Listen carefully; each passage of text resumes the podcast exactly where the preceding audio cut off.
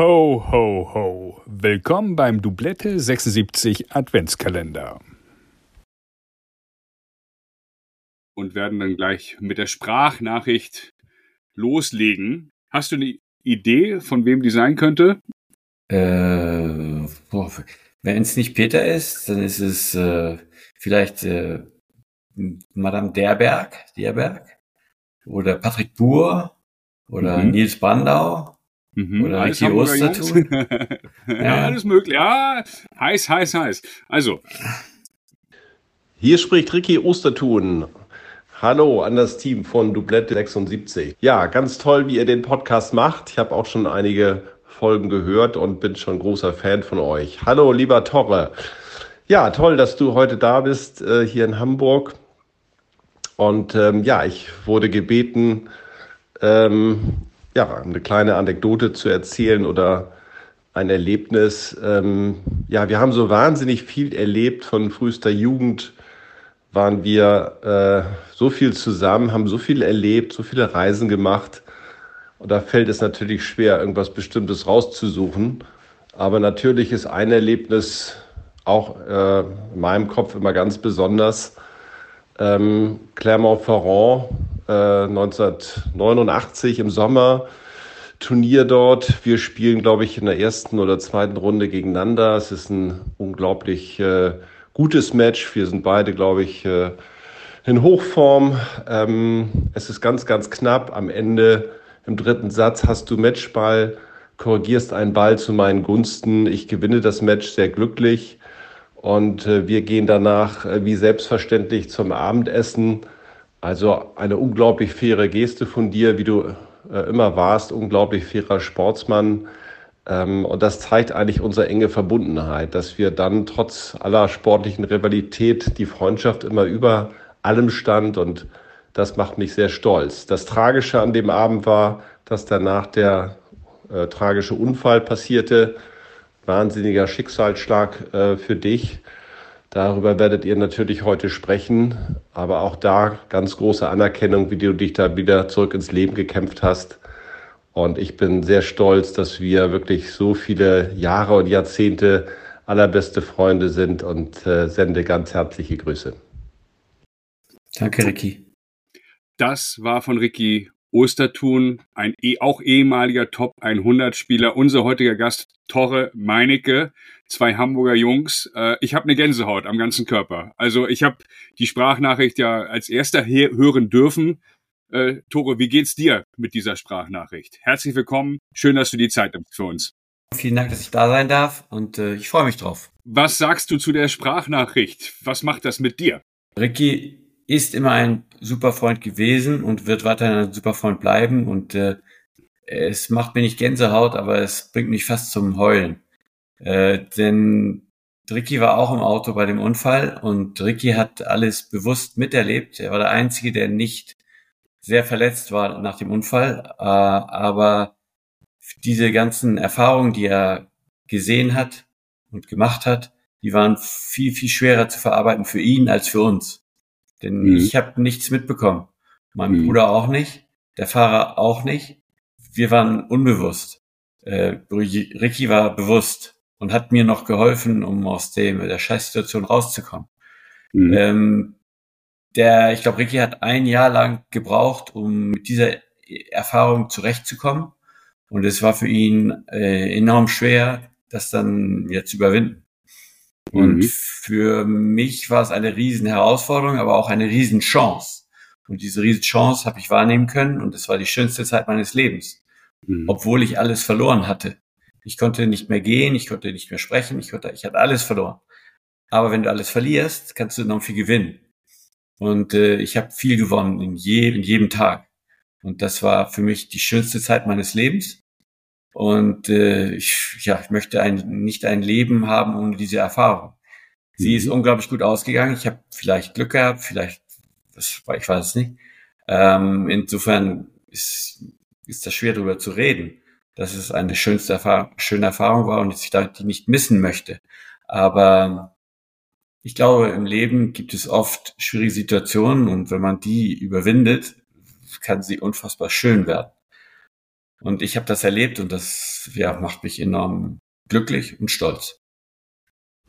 Wie Tore Meinecke heute über die Zeit im Koma denkt und den Unfall, sagt er uns jetzt. Ähm, ich glaube einfach, wenn man nur die, die äh, Facts betrachtet, äh, ich habe einen unfassbaren Unfall gehabt, war, habe alles verloren. Aber was ich dann gewinnen durfte danach, was relativ, ja, was war, ich war perfekt vorbereitet auf eine Situation, wie ich sie erleben durfte, wie ich sie erle erlebt habe. Ich war ein Spitzensportler und war daran gewöhnt, körperlich zu, zu leiden und leiden für ein Ziel. Und das ist genau das, was ich nach dem Unfall brauchte. Und äh, dass ich dann enorm viel Glück danach hatte, weil ich einfach erlebt habe, dass es gibt ein Glück auf Erden, das ist nicht beschreibbar. Das ist einfach, du bist einfach zufrieden mit dir und es kann passieren, was will. Das Leben ist schön. Und äh, dieses, äh, diese Erfahrung einmal gemacht zu haben, äh, ist immer ein, ist irgendwo, es bleibt über mir immer ein Ziel. Ich weiß, dass es das gibt. Es kann passieren, was will. Das Leben ist schön. Äh, ich kann es jetzt nicht mehr immer äh, so sehen, wie ich es damals gesehen habe, denn die Zeit nach dem Unfall war die schönste Zeit meines Lebens, habe ich gesagt vorher auch, weil ich jeden Tag unfassbar stolz war auf mich und unfassbar zufrieden war mit dem Leben. Und weil egal welche kleinen, was kleinen Erfolg ich feiern durfte, wie zum Beispiel einfach auf einem Bein zu stehen, das habe ich nie geschafft. Das habe ich dann einen Monat später nach dem Unfall habe ich das geschafft. Nachdem ich dann anfing zu trainieren, habe ich das geschafft. Und äh, allein dieses, dieser Erfolg, der hat für den ganzen Tag ein riesen Glückgefühl äh, hervorgerufen. Und das ist so schön gewesen, dass ich das weiß, dass es das gibt und dass ich dann immer versuche, da wieder hinzukommen. Mhm. Äh, ich schaffe es nicht mehr, weil es ist zu normal geworden, dass ich mittlerweile jeden Morgen aufwache, dass ich jeden Morgen die Sonne sehe oder Regen sehe. Äh, insofern ist es zu normal geworden, leider. Äh, aber ich weiß, dass das gibt und ich versuche alles zu tun, um dahin zu kommen. Und je besser es dir geht, desto besser kannst du auch mit anderen umgehen. Und diese, dass ich gelebt habe oder dass ich erlebt habe, dass viel Zuwendung gab für mich nach dem Unfall, auch von anderen Spielern, von Ricky, von, von Jonas Svensson, von Celine Cohen, äh, von, von Guy Forget, von John McEnroe, von, von Wielander, von vielen Leuten, die ich kaum kannte. Aber ich habe so viel Zuspruch erhalten, das hat, äh, das hatte ich immer noch. Das ist einfach wunderschön. Und insofern ist das, was ich getan habe, absolut, absolut das Richtige gewesen. Auch, dass ich ein Matchball wieder zurückgebe und dann noch das Match noch verliere, mag in dem Moment tragisch sein, aber im Nachhinein ist das viel besser, klar besser. Und äh, ich glaube, dieses, dass ich diese Erfahrung gemacht habe, das hilft mir enorm. Und ich, hm. ich versuche, versuche jeden Tag mich dem äh, anzunähern, was ich erlebt habe. Denn äh, das, was passiert ist, ist das Schönste, was hätte passieren können. Und warum soll ich an etwas anderes denken? Äh, es ist das Schönste, was hätte passieren können und es ist passiert und äh, das kann ich eh nicht mehr ändern. Und äh, ich will es auch nicht ändern. Es ist das Schönste, was hätte mhm. passieren können. Und also somit bist du ja ähm, dann auch ein Vorbild für viele, ne? Das weiß ich nicht, ob ich das bin. Ich versuche so gut zu sein, wie es geht überhaupt. Und äh, wenn ich es schaffe, anderen Leuten ein Vorbild zu sein, äh, toll. Äh, aber das ist nicht unbedingt mein Ziel. Mhm. Mein Ziel ist wirklich jeden Tag mich so gut zu verhalten, wie es, wie es mir möglich ist, um mittlerweile bin ich so weit, dass ich gerne anderen helfen möchte. Und je mehr ich anderen helfen kann, weiß ich, äh, wird, wird mir zurückgezahlt. Und äh, ich glaube, ja, es ist das Schönste, was es gibt, wenn man anderen Leuten Mut geben kann, Energie geben kann, Freundlichkeit geben kann, Liebe geben kann, äh, ist wunderschön. Mhm. Dann haben wir natürlich mit Tore Meinecke auch darüber gesprochen, was er heute macht und ob er Familie hat. Ähm, ja, wir haben drei Kinder. Äh, der Älteste ist jetzt, glaube ich, 29 Jahre alt. Äh, genau. ähm, als der klein war, habe ich äh, mein ganzes Leben so ausgerichtet, dass ich mit ihm Koordinationstraining gemacht habe, mit ihm Tennis gespielt habe. Denn für mich war klar, dass wenn man ein glückliches Leben leben möchte, dass man Tennis spielen muss. Das war ein völliger Fehler, aber diesen mhm. Fehler habe ich gehabt. Und insofern habe ich ihn daraufhin so ein bisschen trainiert oder dahin gebracht, dass er sehr koordinativ ist und dass, er, dass wir sehr viel Sport gemacht haben. Äh, als Jonas, der heißt Jonas, ja, Jonas Meinecke, nach Jonas Svensson, weil ich denke, mhm. das ist ein sehr schöner Name und sehr viel Glück bringt im Leben, habe ich gehofft. Ähm, der, ich habe da fast ihn unbewusst dahin gedrängt, dass äh, er Tennisspieler wird oder Tennis gut spielt. Ähm, ein Kind hat nicht die Möglichkeit, da aus dem auszubrechen, wenn ein Vater diesen, dieses Vorhaben hat. Insofern hat er am Anfang sehr gut Tennis gespielt und hat mit zwölf Jahren angefangen, sich dagegen so ein bisschen aufzulehnen, gegen mich aufzulehnen und hat mir gesagt, Papa, ich empfinde einen enormen Druck mit dem, wie du mit mir bist. Und das ist nicht schön. Und er hat viele Schläger geworfen. Er hat, er hat, glaube ich, auch ab und zu mal hm, beschissen auf dem Platz.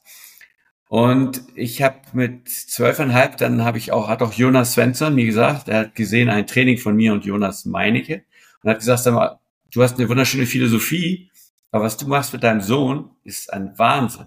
Bist du völlig wahnsinnig. Und nach zwölfeinhalb Jahren habe ich dann aufgehört, ihn zu trainieren, habe ihn versucht zu unterstützen, so gut ich konnte, habe immer noch weiterhin wahrscheinlich Druck ausgeübt auf ihn, unbewusst. Aber wir haben mittlerweile ein Verhältnis, wo er mir sagt, Hut ab, Papa, du hast es geschafft, mir absolut den Druck wegzunehmen ich habe den Druck immer noch empfunden, aber ich habe gemerkt, dass es kein Problem mehr war, zu verlieren oder zu gewinnen oder Spaß zu haben, Tennis. Oder auch zu sagen, dass man Tennis einfach nicht mag. Das ist kein Problem mehr gewesen. Und Hut ab, Papa, Hut ab. Wir haben ein unfassbares Verhältnis, waren letztens in den Bergen, haben einen Trail gemacht in den Bergen bei auf 2000 Meter. Es war, es war höchster Sommer unten und oben hat es geschneit mir, äh, ich musste das leider abbrechen, aber trotzdem, ich habe diese Erfahrung mit ihm machen dürfen. Und das war absolut nicht klar nach so einer Erfahrung, die er hatte von seinem Vater, der ihm so einen Druck ausübt. Und dass wir das hinbekommen haben, beide, wow, Hut ab, Hut ab. Das ist viel wichtiger, als, als wenn er Tennisspieler hätte werden können und Geld verdient hätte durch Tennis. Nein, es ist viel schöner. Und jetzt ist er, er ist Trainer bei uns in der Tennisschule. Und je, also äh, an drei Tagen. Er hat ein Studium gemacht, Jura, genau, hat Jura abgeschlossen, hat mhm. abgeschlossen und hat gemerkt, dass, äh, dass Jura nicht, also eine super Sache ist, weil du unheimlich viel lernst durch Jura, aber dies, dieses Arbeiten im Jura ihm nicht so gefällt und dass er fast lieber Tennis- und Paddelstunden gibt, hier in der Schweiz bei uns. Und äh, ja, wir er wird versuchen, da seinen Weg zu finden. Er wird irgendwas machen mit der Jura, er wird irgendwas machen mit dem Tennis, denke ich, oder vielleicht auch nicht, ich weiß es nicht. Ist auch egal. Auf jeden Fall, wenn Jonas Meinecke auf dem Platz ist und Jonas, Jonas Svensson und ich sind auf dem Platz. Wir haben drei Plätze und Jonas ist auf einem, Jonas Svensson auf einem, ich bin auf einem.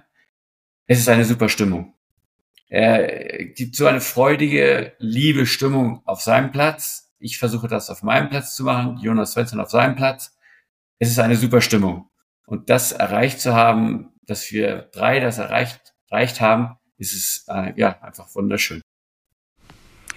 Dann haben wir Tore gefragt, wo er mit seinem Sohn Jonas und dem ehemaligen schwedischen Tennisprofi Jonas B. Svensson arbeitet und wie es da so ist. Wir sind, wir sind auf dem Grund von dem Hotel, das neben uns ist, von einem Hotel. Das Hotel ist gebaut worden auch von dem Vater von Celine, von meiner besseren Hälfte. Und insofern haben wir da angefragt, ob wir die drei, äh, die vier Außenplätze für die benutzen können für unsere Tennisschule. Die Leute haben uns gesagt, es haben schon mehrere Tennisschulen das versucht, die haben es nicht geschafft. Ihr könnt es gern versuchen, wieder, wieder versuchen, ist kein Problem. Wir sind da jetzt seit 19 Jahren und wir haben sehr viel Spaß und haben relativ, also unsere Kinderschule ist äh, ausverkauft, sind voll seit seit 15 Jahren und die Herren, Herren, Erwachsenen, Herren, Damen genauso. Erwachsenenschule ist, äh, wir haben auch 100, 110 Spieler in der Tennisschule der Erwachsenen und ja, wir spielen, ja, wir sind fast den ganzen Tag auf dem Tennisplatz und können uns weiterentwickeln durch Tennis und das ist das Schönste, was es gibt. Also, nach dem Unfall ist das Schönste, was es gibt. Und deine bessere Hälfte, die war auch eine sehr gute Tennisspielerin. Das sollten wir hier nicht äh, unerwähnt hm. lassen, oder? Die war auch Profi. Nummer eins in der Schweiz. Nummer eins in der Schweiz. Eins. Vorhin, vorhin ist war sie Nummer eins in der Schweiz. ähm, sie war eine sehr herausragende Spielerin, die sehr viel Emotionen auf den Platz rübergebracht hat. Und die, es kann gut sein, dass du angeschrien wurdest, es kann aber auch sein, dass du angefleht wurdest, es kann alles passieren bei ihr. Und das hat sie super gut gemacht. Sie gibt Training bei uns, sie gibt Tra Training bei uns, äh, spielt aber auch ganz selten. Also ich meine, ich spiele viel, viel mehr als sie, ich spiele ja jeden Tag. Allerdings gebe ich Stunden und spiele ganz selten und spiele mit der, ja, ich, ich, ja, ich spiele Tennis. Sie spielt weniger, einmal in der Woche spielt sie Tennis. Natürlich hat Tore uns auch noch erzählt, was die anderen Kinder von ihm so machen, auf die er ganz stolz ist. Zu Recht. Die haben alle Tennis gespielt, völlig klar. Ähm, allerdings äh, haben die früh gemerkt, dass es denen nicht gefällt.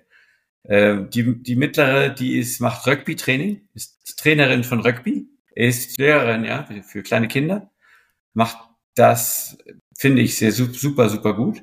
Und das seit, ich meine, mittlerweile seit fast äh, acht Jahren, zehn Jahren, nee, zehn Jahren, zehn Jahren macht sie für kleine Kinder Rugby-Training. Aber das ist eher so ein Koordinationstraining, das sie mit denen macht. Er ist ausgebildeter Lehrer und äh, ja, steht, äh, sie tritt in seine Fußstapfen, ganz absolut. Sie war auch bei ihm und die haben sich super verstanden. Also, sie hat einen, einen Campingvan, nee, sie hat einen Van umgebaut als Campingcar, selbst umgebaut, aus dem Internet hat sie es gelernt, hat sie selbst umgebaut und ist damit nach Frankreich, nach Skandinavien, nach Deutschland, nach überall hingefahren in Europa. Und also ich bin völlig begeistert, dass unsere kleine Tochter so viel selbstständig Sachen macht, die, die ich auch gern gemacht hätte, die ich vielleicht auch gemacht habe im Tennis, Tennisbereich, aber anders halt. Und sie macht es auf ihrem Weg und es ist super gut. Unsere dritte Tochter ist äh, sehr künstlich aktiv. Hier neben mir habe ich ein, eine, ein Comic-Heft von ihr. Wow. Das ist sie auf dem Bild, Titelbild, das ist sie, hat sie sich selbst gemalt. Sie ist Zeichnerin so dieses Kernzeichnung. Aber sie, sie macht Kunstausbildung, also Kunststudium. Äh, und äh, ja, macht, das macht ihr sehr viel Spaß. Sie ist allerdings sehr, sehr, sehr emotionell. Insofern, da kann alles passieren. Celine war sehr emotionell, hat sich aber sehr kontrolliert. Äh, Aviva ist sehr emotionell, kontrolliert sich noch ein bisschen weniger. Ich habe mir natürlich deine ganze ATP-Statistik angeschaut, äh, lieber Torre. Und ähm, wir haben natürlich mit einigen Hamburgern auch immer wieder äh, gesprochen, auch in alten Folgen. Ist immer wieder dein Name auch gefallen von Jörn Rensenbring. Ich hatte Peter Asbeck, den Hamburger Verbandstrainer, erwähnt. Äh, also die alle mit leuchtenden Augen natürlich von dir äh, sprechen. Oder wenn man mit anderen äh, Leuten äh, in Deutschland, Tennis Deutschland auch, äh, äh Kontakt hat. Äh, das ist ja bei, lässt sich ja gar nicht vermeiden bei uns. Also du warst die Nummer 46 der ATP Weltrangliste. Das müssen wir einfach hier nochmal festhalten für die jüngeren Hörer. Wir werden, ähm, das wird dich nicht wundern, Lars und ich, wir haben äh, beide auch Kinder, die Tennis spielen. Und deswegen tingeln wir natürlich auch auf Turnieren rund und auf Hamburger Meisterschaften. Und deswegen wird natürlich auch dort hier und da über unseren Podcast äh, gesprochen. Und da gibt es durchaus ja Leute, die äh, dann erstmal äh, googeln müssten. Ja, ähm, Tore Meinecke, Michael Stich, Boris Becker, die sind so jung, äh, das äh, können wir uns alle drei gar nicht mehr vorstellen. Also du warst Nummer 46 der Weltrangliste und ich habe mir nochmal deine ATP-Statistik äh, durchgelesen und möchte einfach nur mal ein paar Namen hier droppen, gegen wen du gespielt hast und gegen wen du auch gewonnen hast. Also du hast äh, in, in Rom und in Nizza jeweils gegen Yannick Noah und Henri Leconte leider verloren, aber gewonnen hast du 88 Hamburg gegen Thomas Muster. Du hast gewonnen gegen Emilio Sanchez, gegen Juan Aguilera, den zweifachen Hamburg-Gewinner. Du hast 87 in Kitzbühel gegen Guillermo Vilas gewonnen, gegen Guy Forget Monte Carlo, Ronald Agenor 86. Und ich könnte äh, die Liste lange fortführen. Ein absolutes Highlight, äh, lieber Lars und lieber Tore, war der, gegen Woodford in Dortmund hat Tore den ersten Satz 3-6 verloren. Und was passierte dann? Dann hat er die Brille ausgepackt und den zweiten und dritten die Brille verteilt. Also äh, wir werden auch noch über, über Doppel äh, zu sprechen kommen. Du hast mit Michael Stich äh, Jimmy Connors und Casal besiegt. Geile, geile Paarung. Mit, und mit Jonas B. Svensson gegen John McEnroe leider ein Doppel verloren bei den Australian Open. Also äh, ich könnte das jetzt sofort für mit Ricky Ostertun äh, Doppel gespielt, mit Karl-Uwe Steb, äh, Kühn, äh, Hans-Jörg Schweier, den habe ich 85 Davis Cup in Hamburg das erste Mal gesehen. Michael Stich logischerweise ähm, also Wahnsinn. Äh, eine unglaubliche Karriere. Das wollen wir hier auch nicht zu kurz äh, kommen lassen. Und, äh, und Ricky Ostertun, der uns die Sprachnachricht geschickt hat, der war, äh, weißt du, was das höchste Ranking war, Tore? Wir machen immer 51. so nebenbei.